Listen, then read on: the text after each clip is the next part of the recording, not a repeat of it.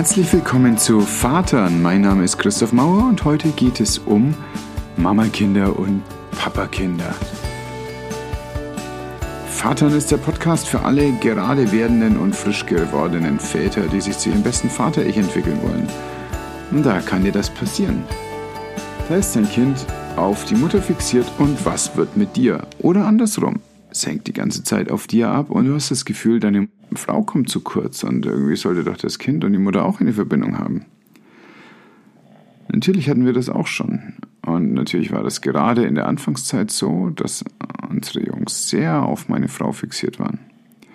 In irgendeinem der Bücher stand dazu ein Satz, den meine Frau dann im Scherz irgendwann zu mir sagte und der mir aber so weitergeholfen hat, dass ich ihn dir gleich an den Anfang dieser Folge setzen möchte. Da stand, man möge dem Mann sagen, er soll eben seinen eigenen Weg finden. Und als ich dann irgendwann, ich möchte meinen, es war eine Schwierigkeit beim Wickeln, äh, so verzweifelt aus dem Bad um Hilfe rief, kam nur zurück, finde deinen Weg. Das Lustige ist, in dem Moment, wo du dir vornimmst, einen Weg zu finden, wird da einer sein. Und dann entsteht da etwas, was tatsächlich dir niemand so richtig sagen kann, sondern was du erschaffst, indem du es tust. Das heißt, unser erster Weg auf all das, auf diese ganzen Verbindungssachen und auf all die Handlungen und Rituale, die unsere jeweiligen Beziehungen mit den Kindern ausmachen, war, finde deinen Weg.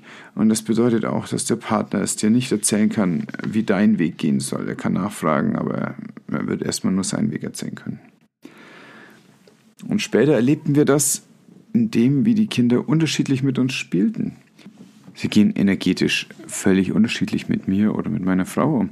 Wir vermuten, sie wollen einfach nicht die gute Milchversorgung riskieren in den ersten eineinhalb Jahren ihres Lebens und sind deswegen vielleicht mit ihr weniger ruppig. Vielleicht hängt es aber auch damit zusammen, dass wir als Erwachsene unterschiedlich mit ihnen spielen. Wir beobachten das noch. Letztlich aber lässt sich schon aus solchen Feinheiten wie dass die Spielcharakteristik sich eben unterscheidet direkt herauslesen, dass wir Eltern einfach verschiedene Rollen haben im Leben unserer Kinder.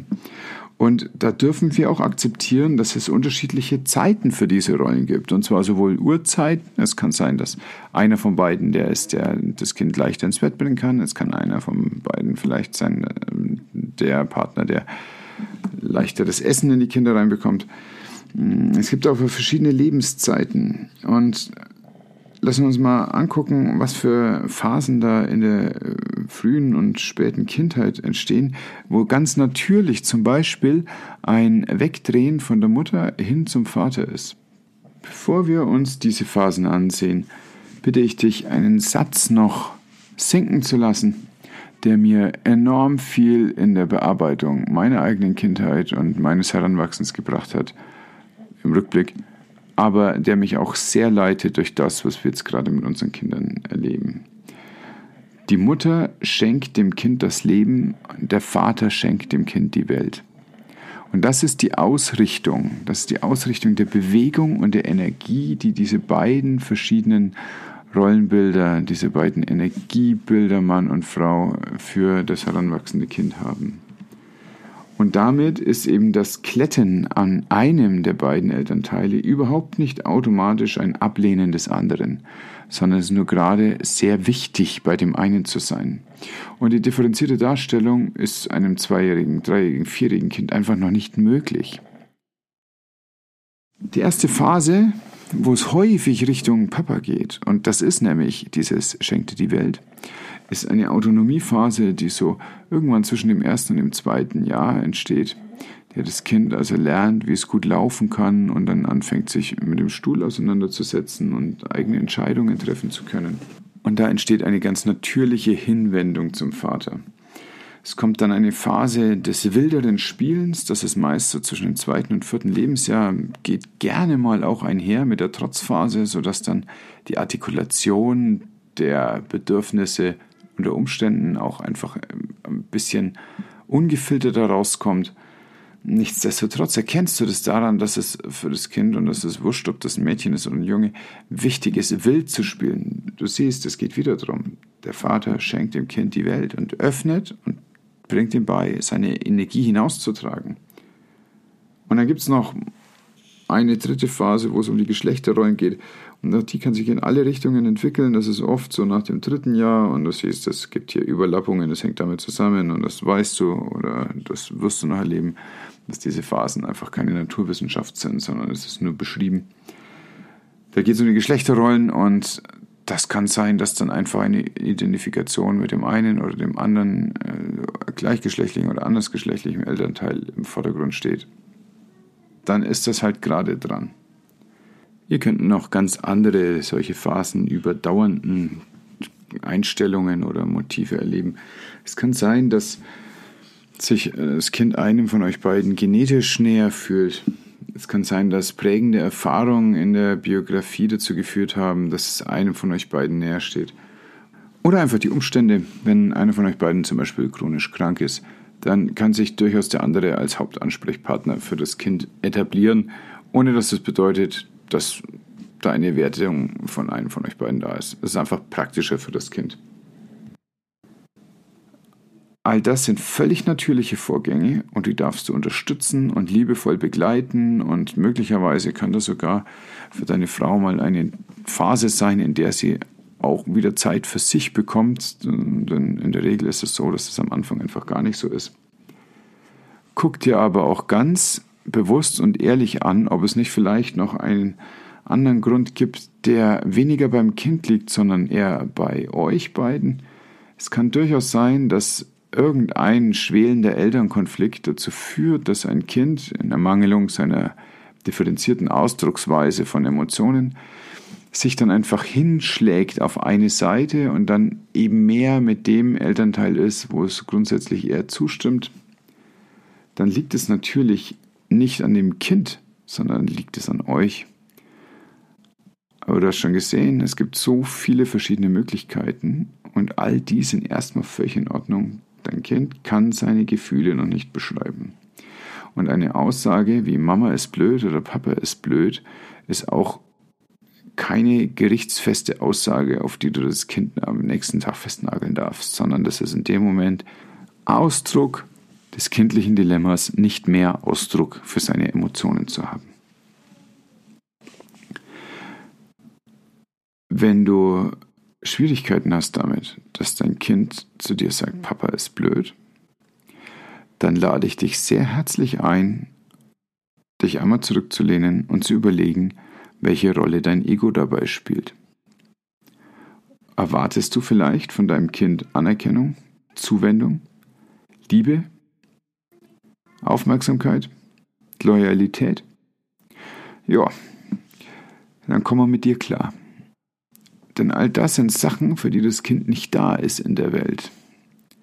Sondern deine Aufgabe ist, all das deinem Kind zu schenken. Und da geht es überhaupt nicht darum, dass ein Kind in diesem Alter, in diesem kognitiven Zustand irgendwas davon regelbasiert dir zurückgibt. Übrigens auch später nicht und auch nicht ohne Regelbasierung sondern in der Situation bist du der Große. Und vielleicht ist es etwas, was dich jetzt das erste Mal konfrontiert mit dem, wie du selber aufgewachsen bist. Es kann sehr schwer fallen, so eine emotionale Klarheit zu haben, wenn du früher keine Emotionen ausleben durftest. Es kann sein, dass es sehr schwer ist, eine Liebe so verständlich dem Kind zu zeigen, wie es notwendig ist, wenn du früher nur für Anstrengung Zuwendung bekommen hast oder Anerkennung bekommen hast. Das ist der wundervolle Beginn einer noch wundervolleren Reise, die dich mit dir selbst auseinandersetzt. Der ganz grundsätzliche Unterschied zwischen der Beziehung zu deinem Kind und der Beziehung zu deiner Partnerin ist die Richtung der Entwicklung. Während in einer romantischen Beziehung jeder Tag darauf ausgelegt ist, einander besser kennenzulernen, einander näher zu wachsen, gemeinsam miteinander zu wachsen, letztlich immer besser miteinander klarzukommen, ist jeder Tag in der Beziehung zu deinem Kind dafür da, dass dein Kind sich von dir wegentwickeln darf und am Ende gut ohne dich klarkommt.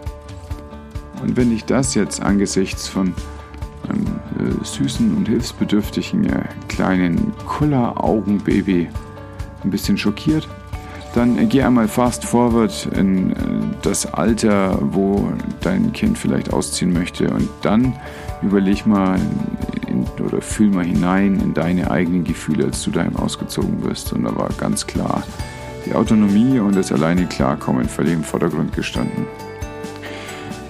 Ja, genau dieselbe Erfahrung möchtest du auch, dass dein Kind haben darf.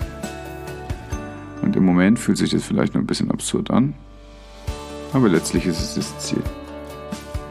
Wenn dein Kind sich also im Verlauf seiner Entwicklung von dir abwendet hin zu jemand anders, von dir abwendet hin zu seiner Autonomie, von dir abwendet hin zu seinem eigenen Aussuchen, mit wem es gerade Zeit verbringen möchte, dann hast du die völlig freie Wahl zwischen Bedauern deiner misslichen Situation oder aber einem durchdringenden Leuchten des Stolzes, dass dein Kind gerade genau das macht, wofür du so viele Jahre gebraucht hast, um es zu etablieren in deinem Leben.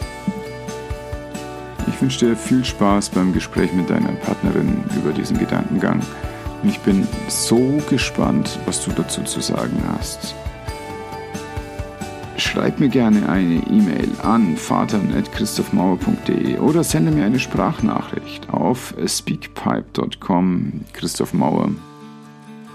Ansonsten pass gut auf dich auf, leite diese Folge weiter an jemanden, den du kennst und den du magst. Und bis dann.